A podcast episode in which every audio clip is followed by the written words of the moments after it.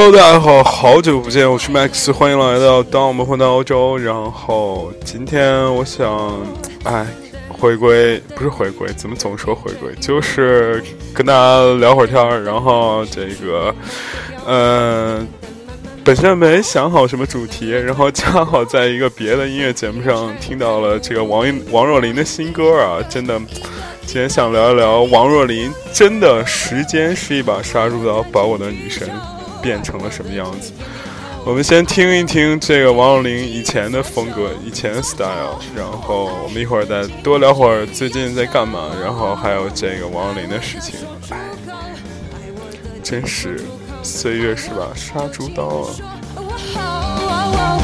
有时候一次不足够。Play on guitar.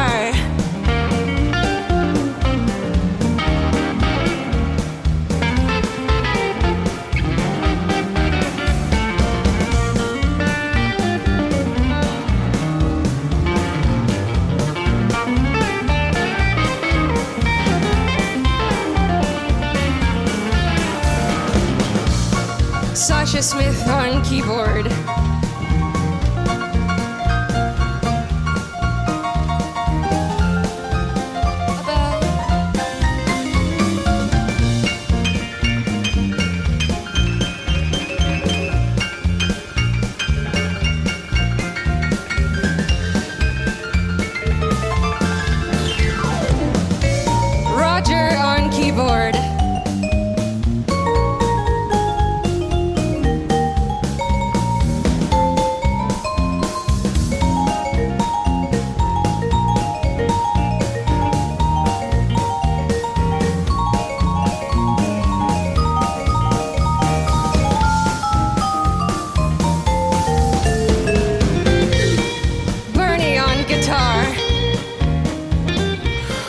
他在介绍乐队没什么意思，给大家聊天。哇塞，我最近最近真是忙疯了，就是在这个投简历，然后网面、网申什么乱七八糟的，给不同的人介绍自己。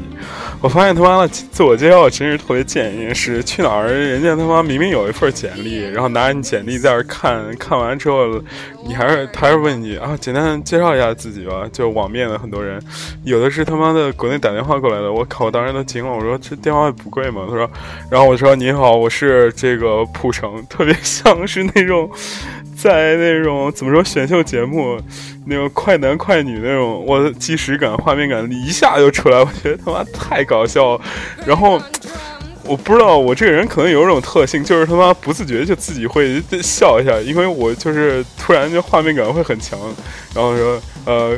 各位评委老师好，我是三零三八号蒲生什么之类的，然后，然后一人家以网面或那个什么说，哎，你你有有这么高兴吗？入职？我说啊，特别开心能那个参加咱们公司的面试。然后他说，你有呃之前有什么工作经历吗？我说有有有有这这这这个这个这个这个。他说你对互联网怎么看？对这个未来互联网发展怎么看？你对金融怎么看？你对这怎么看？那怎么看？我最后他妈都答烦了，我反正就那一套词儿就开始在那儿逼逼，然后最后有一个主管找我面试，说，呃，你能不能做自己自我介绍？我最后直接来个说，您想了解哪方面？然后那主管可能没见过这种选手，就愣了，说啊，然后你都说说吧。然后我说。这个我这个人经历比较丰富，可能都说你就是都说你这个怎么说接受不了，那我就他说那你就说说最近工作经历吧，然后我就咔给他给说，我看那个那家公司反正就感觉就是黄了的样子，反正我也不是特别想去那家。OK，这个我们刚刚听的是王若琳的《爱我请举手》啊，这个《爱我的请举手》这原唱应该是。就是，哎，反正是不是香港，是台湾一代老一代人民艺术家是吧？啊，Who care 是吧？然后我那一天听了王若琳一首歌，不是不是，我们先呃再随意聊一聊一会儿王若琳啊。我觉得王若琳真的是，因为她出道的时候啊，王若琳出道的时候特别特别特别小，特别年轻。然后我当时就就感觉这个怎么说，这这这女生怎么这么可爱？就是也不是可爱，就是黑黑的，然后一个圆头发。然后他王若琳近很明显就是近视眼特别严重那种，就是眼睛不对焦，总是感觉在使劲挤他那个眼，然后就坐那拿吉他就特别有范儿，一开口的时候就走那种 Nora Jones 那种呃。怎么说新爵士那种感觉，声线太突色了，就感觉我靠，这人怎么能这么棒？然后小 S 也形容过他，他上过好几次康熙嘛。然后小 S 也很形容他，就是我就一看他就特别想开那种开瓶红酒那种，慢慢的 enjoy 他的那个声线的部分。但是他妈的，我靠，就这样一个，我以为成为就是最最亚洲版的这种 Nora Jones 的时候。没想到他却最近出了一首这样的歌，给大家稍微先听五分钟，我们再聊，因为单说好像没什么意思。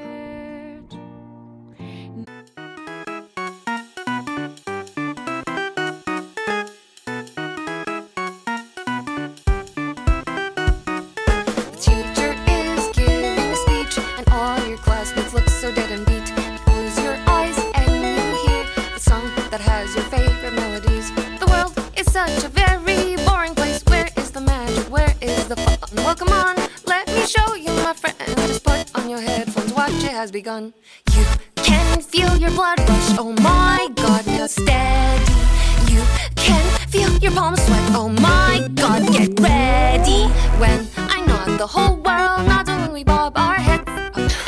大家有没有感受出出这种变化？简直成了一个窦靖童那种感觉，染了一个黄头发，然后穿那种特别复古的那种白色长袜，不是那种长袜，就是不是不是不是就是那种丝袜，就是那种运动袜，然后穿个那个球鞋，扎个辫子，我去，他他妈真的是释放了天性了，真的，哎，就是在我心中那个女神形象一下子碎了一地啊，然后。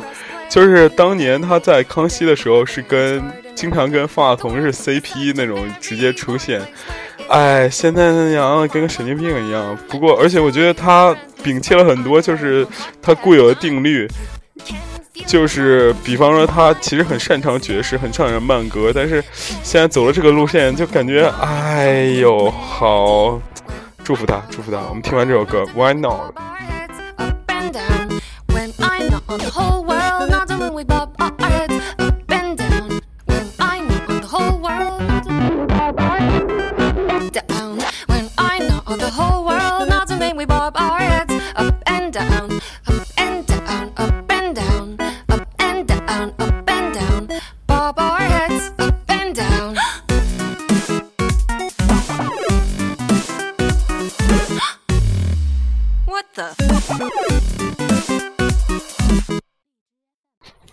我当时心情也是，接着接着听《羊毛雨花》，《羊毛雨花》的风格并没有改变。我当时心情跟他最后一句一样，What the fuck？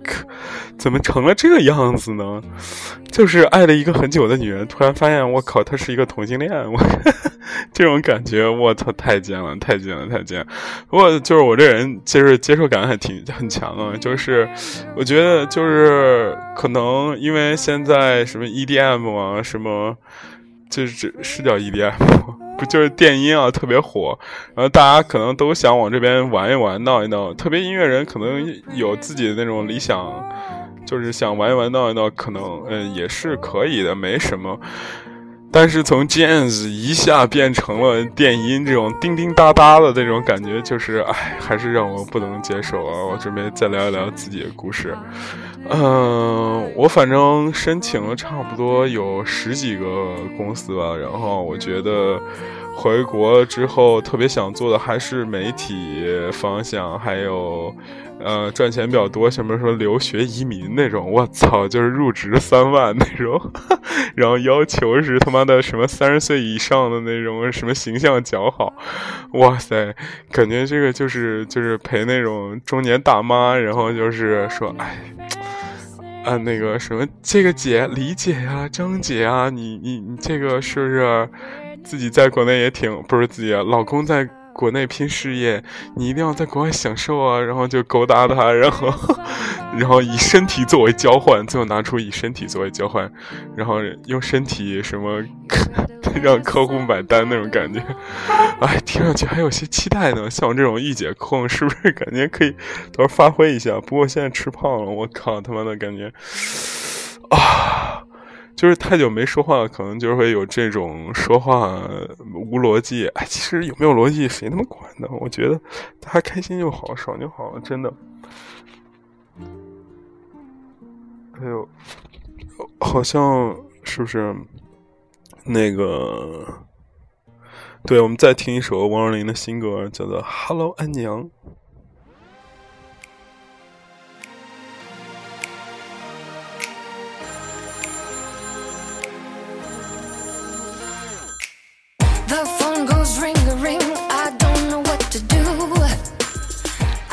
是不是有有有有有一种蔡依林的感觉？是吧？我靠，感觉，嗯，王若琳她爸是一个台湾特别著名的这个制作人啊。然后就是，可能早期知道王若琳怎么一下子出来一下成名可以，但是现在整个就是走大流行电子，哪个块儿弄就弄哪块儿，感觉哎，就是其实摒弃了他挺多自身的优点的。这些都不重要，对吧？我们主要讲我们在回国，然后之前这一块面试的这种经历，我觉得他们巨搞笑。然后去面了有金融投资金融那个他妈更搞笑。那个他妈的面试我那个人网面那个人跟我说：“哎，请问这位同学，你对痛苦怎么理解？”我就。真的特别想 fuck 他了，真的，你是个傻屌啊！我操，他妈还跟我对他妈痛苦有什么理解？有你妹的理解！我痛，然后我所有朋友都说，你站起来这这时候，如果你在他面前，就应该站起来一巴掌扇脸啊，说这个就是痛苦，你知道吗？博天家给的确实挺多的。呃，反正经过我这些这圈的，就这种网面啊、邮件啊、电话这种面试，我总觉得，呃，现在国内互联网发展的特别快，特别是有一些就是那种自欺欺人的企业挺牛叉的。我不是，呃，有一些原因必须得回我家乡嘛，郑州嘛，然后就，我操，特别屌。比方大家有滴滴吧，然后有这个神州专车吧，有这种一代驾，也有自己的这种代驾的车嘛，但是呢。就是我，我们大河南人民就特别喜欢自己骗自己。我靠，我去面了一家公司，是他说我们争致致力于打造河南的滴滴打车。我操！我特别想知道这种人是怎么用他这种智商负数活下来的呢？然后还有一个是跨境电商，对，这都挺他们。挺逗的，这个跨境电商更搞笑，就来说什么我们致力打造河南的这个小红书、蜜芽或者是京东国际购。我说，我当时心里说，你是不是脑子进屎了？我去，你以为人家都是傻是吗？而且就是我觉得就很多，就现在资本其实挺盲目，特别是有一类资本特别搞笑，这里强力控诉一点，就是比方说地产公司，比方说这种。以前金呃大的这种钢厂啊、铁厂啊这种重工业这种厂，其实，在外贸不景气之后，他们一直试图转型。他们转型的方法是什么呢？拥抱新新事物，互联网啊什么之类的。然后怎么说呢？他们就以为就是说什么，哎，我只要转型，我只要投钱。我我就可以怎么说得出一种成果，然后这时候就有一些骗子，就是那种会写 BP 的人，就说：“哎，我现在这儿有一个方案，你投我吧。”嘎帮这帮傻傻傻叉，然后一一下投了特别多钱给这帮人，然后干一个相同的业务。我就特想知道，你他妈凭什么跟人家什么小红书、蜜芽，还有什么什么那个叫什么来着，京东国际、什么淘宝、天猫国际这些干呢？我就特想知道。凭什么，对不对？然后最后就是，然后我就说感谢算了那种。然后最搞笑那家还有一家，就是我也投了，是专门做日本 日本代购。我想想，然后他有一个非常牛逼的名字哦，同学们叫杨幂哥哥，现在在这儿给免费做广告，是杨是东阳的杨，幂是那个甜蜜蜜，他叫杨幂。我准备，我准备也。写个这种怎么说文案，对吧？写文案，写完文案之后，哥哥准备开发一个荷兰直邮代购，就是不是不是，杨幂不是代购，杨幂是那个跨境电商，叫跨境电商。对我准备弄一个欧洲跨境电商，叫什么呢？叫刘诗诗。哈 哈嗯，我操，叫杨幂。嗯，行。没词儿了，大家听会儿歌吧。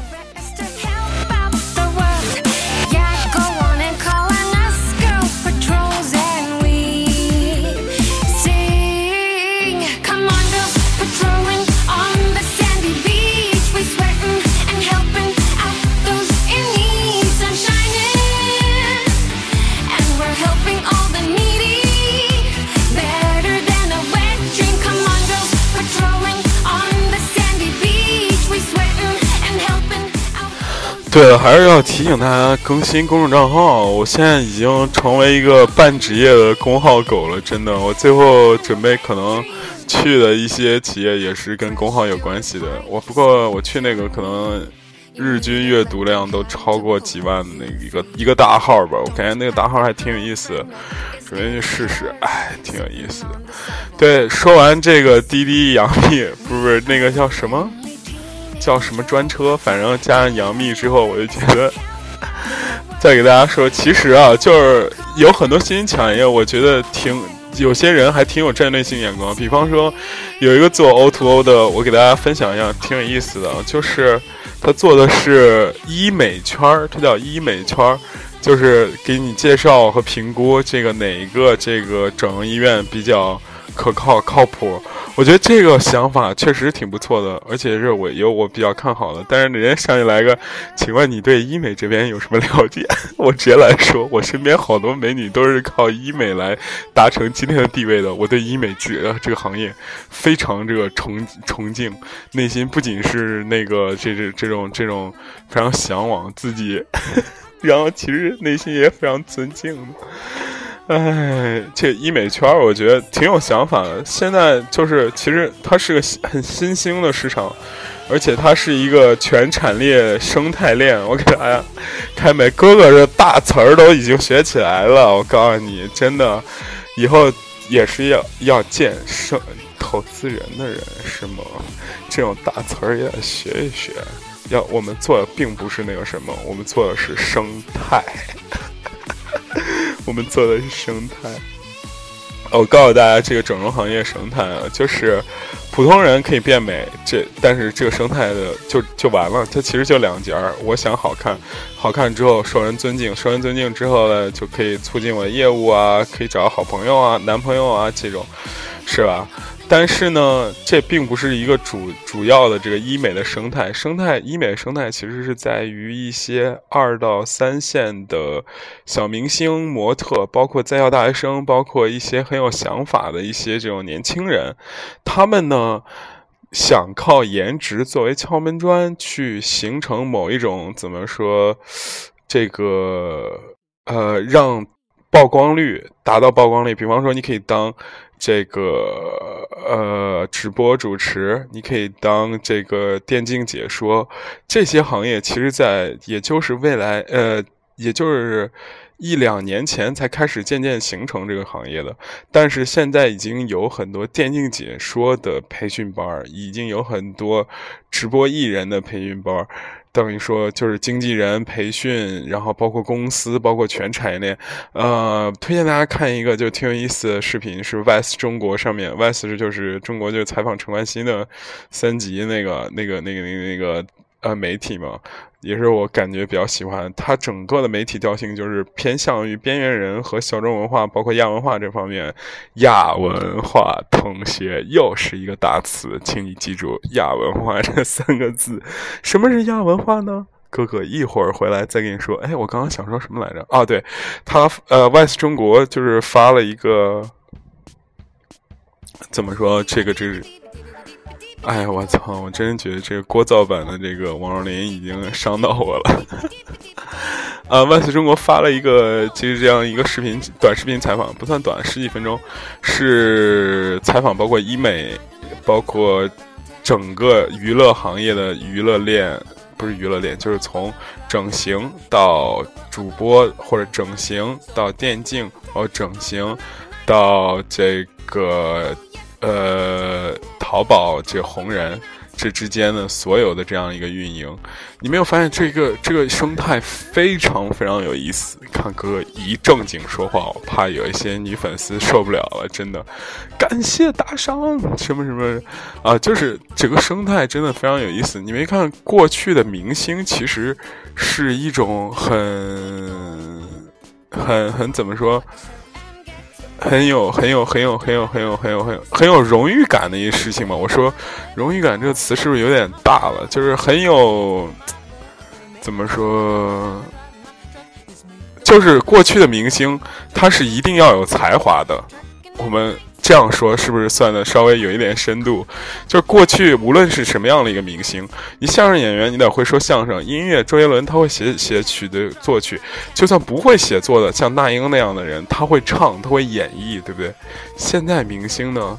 或者包括未来趋势的明星呢，可能他不需要有才华，他只要有个性就行了。这时候，比方说现在很火的网络主播，他不需要很有才华啊，他只要指着一个人开始狂骂，或者是 Papi 酱这种极端尖酸刻薄刻个性，然后咪蒙这种个性在，他只要有个性在，他不一定有才华，他就可以跟粉丝变现。所以这就是网红经济，包括。这个直播直播经济，包括怎么说电竞经济的一个核心，就是你要有个性，你要把别人区分开。有个性这个事情是非常难做到了。大家如果看过《绿呃月亮与六便士》的话。哥哥为了装逼，我操，居然买了这本书。我以前真的对这种书真的不屑一顾，直到有一天这个高晓松说：“这个你是文艺青年，《月亮与六便士》你总看过吧？”我操，这句话真的深深的伤害到我。我真的没看过《月亮与六便士》，我特别想写一本写一本书叫《太阳与五毛钱》，真的。好吧，呃，不打岔，《月亮与六便士》的第一页上就写了一句话，就说。任何时代的这个艺术家，既呃，哎，艺术家的个性对艺术家成功是有最强烈的影响因素。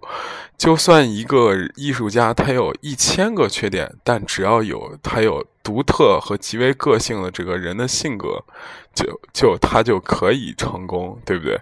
这是就是这就是这个当下这个时代最最重要的一个一个一个什么来说成功的要素吧？哎，又没歌了。所以所以所以就是马佳佳不也说了，以前就是大家都要。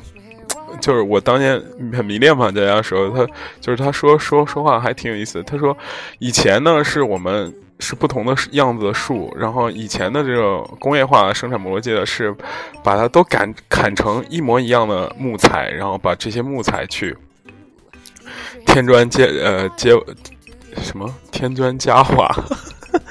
大舌头了，就把它做成家具，这就是一个人才成长过程。你通过标准化教育、标准化的教育体系，让你成为一个有用的工业体系里的螺丝钉。而他说，马佳佳说，现代人才的这种成长模式呢，完完全相反。你越长得歪，那个树越长得歪，越长得不正，越长得就是歪七扭八，这样。你才能突出出来，而不是说成为一个标准木桩子，是不是非常有个性啊？我操，这什么歌这么短？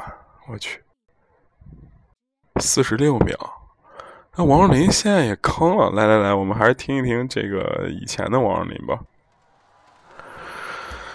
所以呢，为什么聊到网红经济，我也不知道。哎，真的，我现在觉得自己就是脑子里每天就高速运转，然后身体不运转，导致就是那种有的时候就突然一恍惚，说刚刚说的什么，完全不记得，就是有一种他妈精分的那种前兆。完了完了完了，我是不是每天早上要在那个手机上写上那个，嗯，我是谁，然后我从哪里来，然后我现在在干嘛？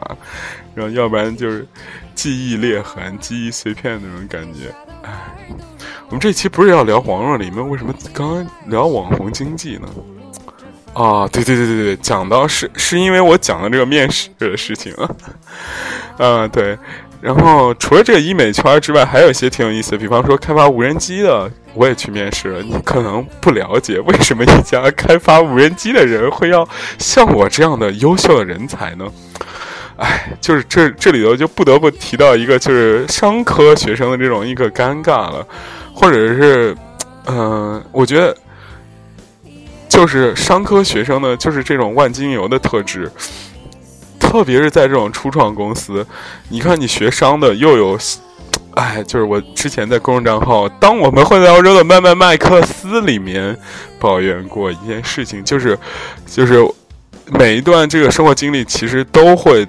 在意想不到的这种情节情况中发挥一定的作用，比方说，其实，嗯，就我做电台这段经历呢，然后其实还蛮值钱的。我发现好多公司 都被我一逼给唬住了，就是那种，就是说什么什么，你做过一个电台，然后粉丝这么多，还有公众账号，运营多久，怎么怎么样，然后就问的。好牛逼呀！怎么怎么样？然后啊，然后你是，然后我说我是什么荷兰前沙大学研究生毕业。然后他说，嗯，我们不看重这个，我们初创公司，我们更看重你的实践能力和这 idea。就是这一点儿，这这这一点，我其实想给大家说说一个挺有意思的事情，就是。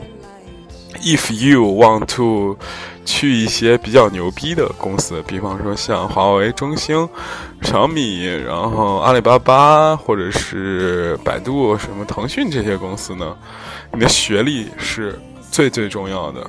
这种传统企业或者大企业已经成型的企业，他看重你的学历，他看重你这个人的专业性。这种企业呢，这种情况呢，我觉得可能。就是说一句不好听的话，大家可能就是不太行，是吧？我不是诋毁听我们电台的人，这个学历都没我高，是吧？但是吧，我总觉得，就是在这个年代，就是学历、学历、高学历或者是精英的教育还是稀少。即使你出过国，你的精英教育并没有达到你所谓的某一个，就是并不是一个，就等于说是怎么说，呃，一个保证吧。反而这个时候呢，就像就马洋说的时候，你要长长出你自己的触角。因为我觉得有好多小朋友，我不是不提名字，我觉得挺有意思。就是我办电台，他妈他也办电台，然后我我写公众号，人家也写公众号。就是我发现，就是我我我有很多模仿者，然后他们吧，可能是这样想的，就觉得我操，麦克斯好像也没什么牛逼的呀，天天在那瞎逼逼什么什么什么，就哇也不知道怎么的，可能做早吧，然后忽悠一帮人，我也可以做到，真的，哥哥学过这，怎么怎么。告诉你，你根本不行。哥哥就把话撂这儿，别以为试图模仿哥就能超越哥哥。哥哥也是有练过的。哎，不是，我只我只能这样说吧，就是你每个人必须走出你自己的那条路，就是你模仿别人，永远你比方说你模仿我有什么用呢？我他妈的这个一万多粉丝，你模仿来模仿去，顶多也就五千是吧？一千、两千什么的，对吧？你等到有一天你可以自己就是独立有一些想法想表达出来的时候，这个时候就成了。其实有的时候啊，就是你会觉得这个创新包括模仿这个事情是一个很难界定的事情。即使你要去模仿呢，你也不要模仿我，真的，你也应该模仿一些比较牛逼的人，比方说你去模仿马尔克斯是吧？你去模仿那个，嗯，这种几百万的大号，对不对？当然，已经有很多人模仿什么背着吉他的蝙蝠女侠，人家都出写真集了，哎，太牛逼了，真的！天天在那他妈的逼逼点情爱故事就能出写真集，我也特别想写出我的写真集，就是他妈不穿衣服，真的就是不穿衣服，就让你看一个裸体的丑逼大胖子，真的。这种视觉冲击力，我想请问，在现在这个市场里，是不是一种是这个社会空缺，对不对？